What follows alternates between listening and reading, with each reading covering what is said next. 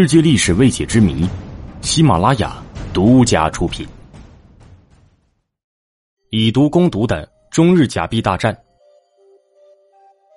在抗日战争时期，中日之间曾经有一场旷日持久的金融大战，其中最有趣的是假币大战。起初，日本选中了五元法币作为对象，印刷了几十万元成品。然而，假币到达中国的时候。这种五元面值的法币在当时已经是废币了，他们的第一次行动遭到了失败。后来，他们在香港查获了中国中央银行所发行的一批十元面额的纸币和印钞机。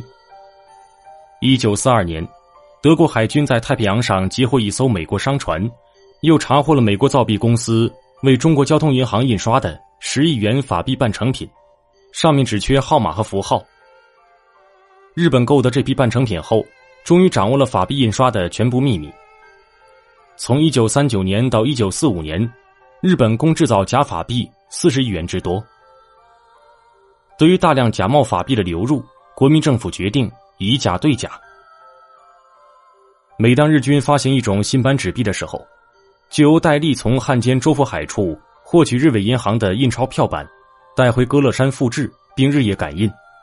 总数多达一万五千多箱，然后将成品运至江西上饶，再偷运到汪伪政权控制的沦陷区。这些伪钞，连日本制币专家也难以鉴别。国民政府轻易套购了大量黄金、棉纱等紧俏物品，加剧了日伪统治区的通货膨胀。正当日本人准备将伪钞战进一步发挥功效的时候，国民党统治区开始了疯狂的通货膨胀。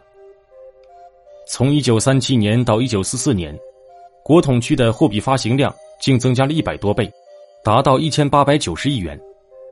这时，日制的假币自然也就失去了购买力了。本集故事播讲完毕，请继续收听下集。